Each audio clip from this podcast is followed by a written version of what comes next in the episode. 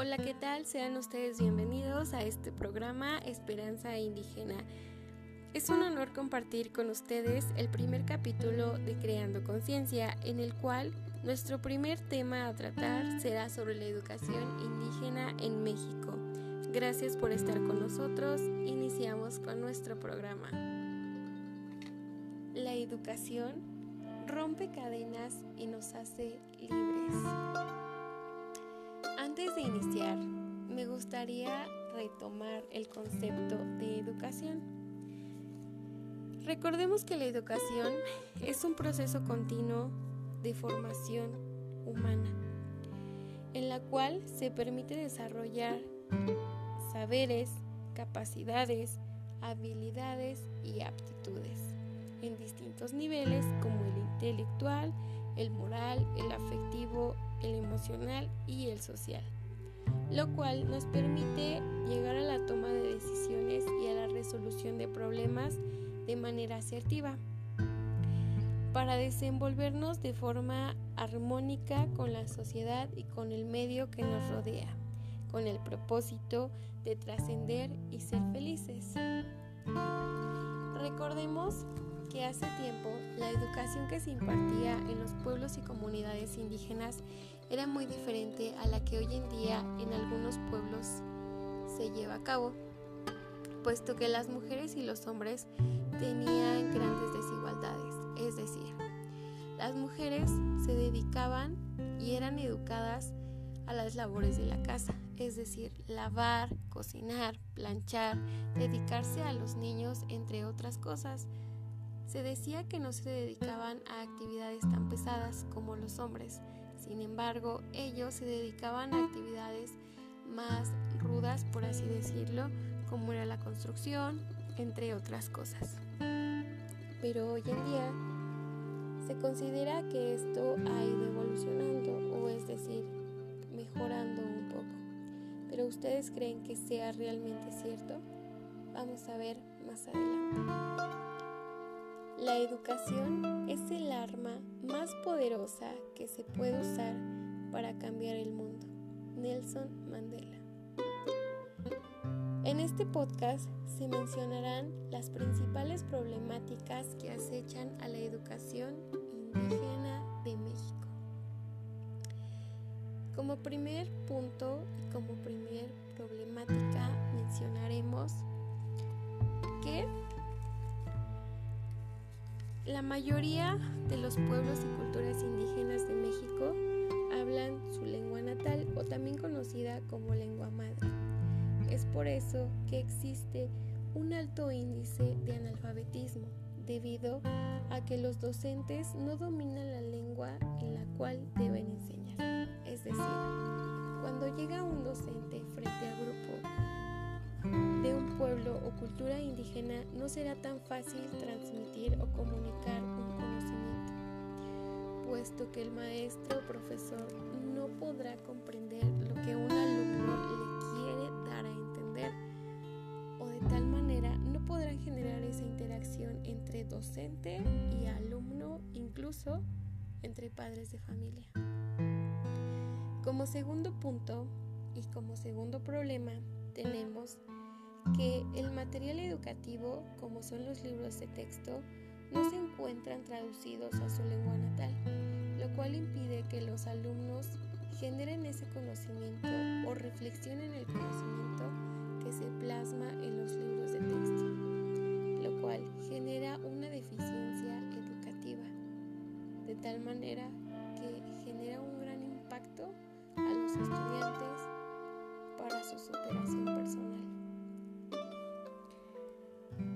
Tercer punto, tenemos que la mayoría de las escuelas reciben una educación precaria en las zonas indígenas, debido a que no se han creado los planes y programas educativos necesarios para satisfacer las necesidades que cada una de estas culturas o cada uno de estos pueblos tienen. También es importante que recordemos que México posee una de las mayores riquezas y diversidades lingüísticas del mundo, puesto que cuenta con 364 variantes lingüísticas y 68 agrupaciones, entre ellas el otomí, la lengua maya, el purépecha y el chol, que muchas veces se habla en Chiapas normalmente. Estos se encuentran en distintos estados como es Oaxaca, Chiapas, Veracruz, Estado de México, Yucatán, Puebla, Hidalgo, Guerrero y Michoacán. En términos generales, la población infantil ha llegado a mostrar un alto rezago educativo, con altas tasas de analfabetismo y bajos niveles de logro académico. Otra de las grandes problemáticas a las cuales se enfrentan la educación indígena en México es hablar sobre el tema de la infraestructura. Pues claro, cuando hablamos de infraestructura educativa nos imaginamos o lo primero que se nos viene a la mente es una escuela equipada, es decir, una escuela que cuenta con un patio para convivir y compartir experiencias con sus compañeros. Y claro, pues todos nos imaginamos eso. Con escritorios, con butacas, con puertas, con, eh, con tantas otras cosas que si vemos la realidad de los pueblos y culturas indígenas, es una triste realidad debido a que la infraestructura con la que ellos cuentan es muy precaria, puesto que la mayoría de sus salones, si es que se les puede llegar a llamar salones, están construidos de techo de palma, de cartón, de carrizo o incluso de otros materiales que evidentemente no son los adecuados para construir un salón de clases puesto que un salón de clases debe de brindar seguridad, así como satisfacer las necesidades de un estudiante, es decir, tener una banca, un escritorio, una mesita, una silla, un banquito para estudiar, algo que muchas veces estas escuelas no tienen, no tienen para satisfacer a las necesidades de sus estudiantes, lo cual impide que los alumnos no se sientan como tal en un ambiente educativo, aunque muchas veces ese también se considera un reto, todo un reto para los docentes y para los alumnos, porque ellos adaptan, se adaptan a los, que tienen, se adaptan a tantas otras cosas como aprender a tomar clases en una piedrita, a tomar clases debajo de un árbol, a tomar clases cuando el cielo se les está cayendo, entre, entre otras tantas cosas que muchas veces nosotros no nos damos cuenta. Todo esto eh, muchas veces no es tomado en cuenta o se, se olvida, porque así también se les conoce. A los pueblos indígenas se les conoce como a los olvidados debido a que no se crean programas necesarios para ellos. Y así es. Ahora vamos a mencionar una de las causas principales que conlleva a estas problemáticas, como es la desigualdad y la exclusión de los pueblos y comunidades indígenas. Esto debido a la privatización de los derechos básicos que les corresponden como humanos y como seres sociales. Asimismo, otra de las causas que acecha demasiado estas problemáticas es la marginación social, puesto que como nosotros como sociedad los hemos olvidado. Y más allá de todo eso, como ya lo había mencionado, pero no me voy a cansar de decirlo, es por la falta de programas educados a la inclusión educativa, puesto que nunca se les toma en cuenta o solo se les toma en cuenta cuando realmente es a conveniencia de algo o de alguien. Hablar de educación indígena puede parecer un tema muy fácil, pero no lo es. Vaya que es todo un reto, no solamente para los maestros o docentes, o para, para el que se arriesga a ir y trabajar en una zona como estas. Es todo un reto, pero más allá de ser un reto, es todo un aprendizaje porque estás aprendiendo cómo es que las culturas se construyen, cómo se conforman, cómo cambian, cómo evolucionan, cómo a pesar de tantas situaciones, a pesar de ser olvidados por tantos, tantas y tantas personas, siguen adelante. Vaya que hay mucho que aprender, más allá de renegar por el, el, hablar de estos temas o el renegar de el por qué, supongamos que te mandan a, trabajar en, en una zona indígena, un pueblo indígena, tal vez sea un poco aterrador, más si no se sabe una lengua indígena, pero es todo un reto porque se aprende demasiado, aprende demasiado y es un cambio constante. Y mis respetos para los docentes o maestros que, han, que se han atrevido a impartir clases a estos niños y niñas de pueblos indígenas, porque no es fácil llegar a una comunidad o a un lugar, a un pueblo, como le quieran llamar, porque no solamente se lucha con las desigualdades, sino muchas veces es adaptarse y respetar las costumbres y creencias, porque tampoco como docente puedes llegar e implementar otras cosas que no te corresponden, porque tienes que llegar y respetarlos, respetar sus costumbres, sus ideologías, que muchas veces, como lo sabemos, todas esas ideologías y costumbres han sido heredadas desde hace tiempo muchas buenas, muchas malas, como es el caso de Chiapas, que hoy en día se considera que las niñas y niños deben de tener los mismos derechos, pero tristemente, como es el caso de Chiapas, las niñas y niños cuentan con grandes desigualdades. Las niñas son vendidas hoy en día y son no son valoradas. Son vendidas por una, vaca, son cambiadas por una vaca o entre otras tantas cosas que muchas veces el gobierno no nos dice, pero que sabemos que pasa. Son muchas cosas a las cuales nos impactan como sociedad, pero creo que a veces no sabemos o no se sabe cómo hablar de estos que sí son un poco complicados, pero como su nombre lo dice, es todo un reto un reto del cual siempre se va a aprender demasiado. Este es un tema muy importante, no solamente a nivel pedagógico, sino más allá de todo eso a nivel social, puesto que como ya lo mencioné, hablar de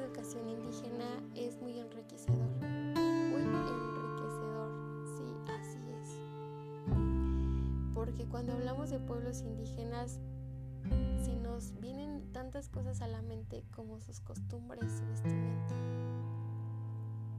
lo cual ha hecho que México sea reconocido.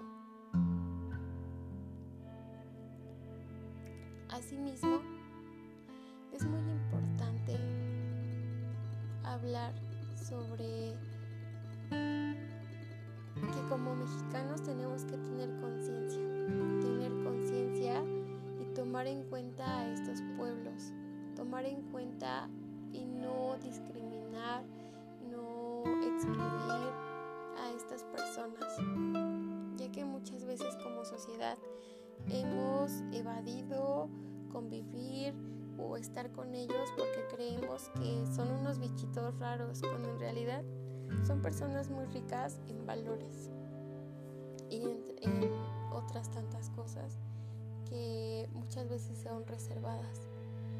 Y sí, se ha tenido una gran pérdida de estos pueblos, de estas culturas, de estas, como le quieran llamar, pero se han perdido demasiado lo que es la lengua indígena.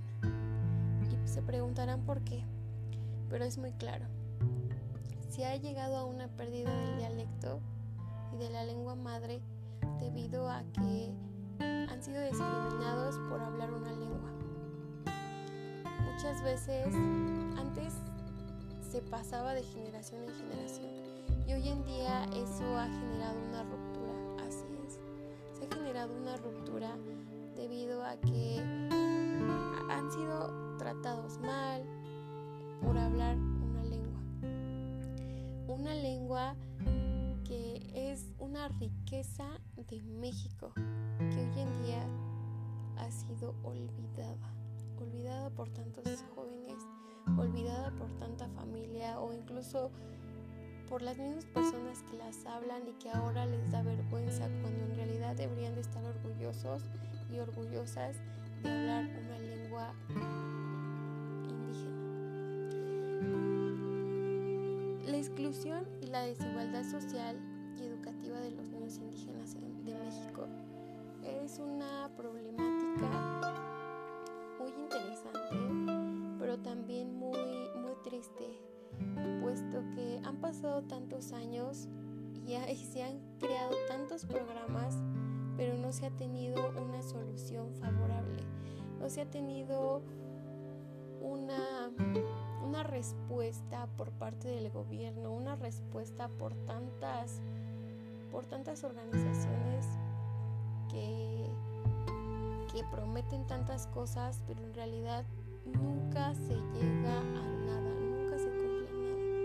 por eso este programa se llama Esperanza Indígena, porque como su nombre lo dice, tenemos una esperanza de que los, los pueblos indígenas algún día, muy pronto, esperemos que sea muy pronto, lleguen a ser reconocidos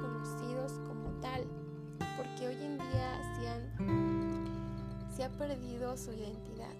Esto ha llegado, a tal grado de que los pueblos indígenas han olvidado Tal vez no ellos, pero nosotros sí. Nosotros nos hemos olvidado de ellos, lo cual ocasiona que se llegue a una pérdida de identidad propia como mexicanos. Algo que debería de estar siempre presente. Por lo que es muy importante, el objetivo principal de este podcast es invitarlos a crear conciencia. Sí, así es, crear conciencia a reflexionar sobre esta problemática que se escucha tal vez muy fácil, pero que conlleva muchos factores como el social, el familiar, el económico, el político, el personal. Recordemos que para lograr un cambio a nivel, al nivel que sea, ya los mencioné. Y hoy en día es muy importante que todos tomemos en cuenta a estas culturas y que como maestros entendamos que es muy importante generar programas para ellos. Porque muchas veces es muy fácil decir, yo quiero trabajar en un, en un colegio, quiero dar clases aquí en esta escuela o en esta escuela en tal universidad ¿Por qué? Porque son súper reconocidas. Y qué fácil. Y qué padre. Pero es muy poco, es muy poca la cantidad de maestros que dicen yo quiero ir a una escuela que se encuentre en una zona rural. Yo quiero dar clases en un pueblo indígena. Y vaya que ellos son los que más necesitan. Se dice muy poco pero son los que más necesitan.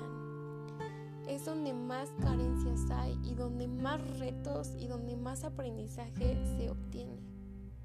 Porque no solamente estás preparando y estás aprendiendo, sino que más allá de todo eso, es un cambio completamente positivo. La mayoría de las veces yo considero que llegar a dar clases en una zona rural es muy enriquecedor porque se necesita mucho valor a nivel profesional y también a nivel personal para llegar y contribuir a la educación de los pueblos indígenas. Y yo creo que como docentes es muy importante tener en cuenta estos temas y generar planes y programas de estudio que, que motiven a la participación de estos pueblos y que favorezcan a la interculturalidad y a la creación de oportunidades igualitarias, porque hoy en día tal vez muchos luchamos por la igualdad, pero nos olvidamos de los y niñas que han crecido sin una educación adecuada, cuando en realidad se supone que todos tenemos las mismas oportunidades de recibir educación, cuando en realidad no es cierto. Se dice que todos los mexicanos tenemos derecho a recibir educación, pero sin embargo, no todos recibimos una educación digna.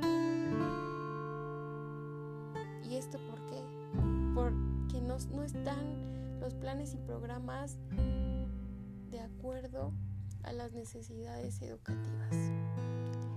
Considero que el día que México tome en serio la educación y tome en cuenta a los pueblos indígenas de México, las cosas van a cambiar.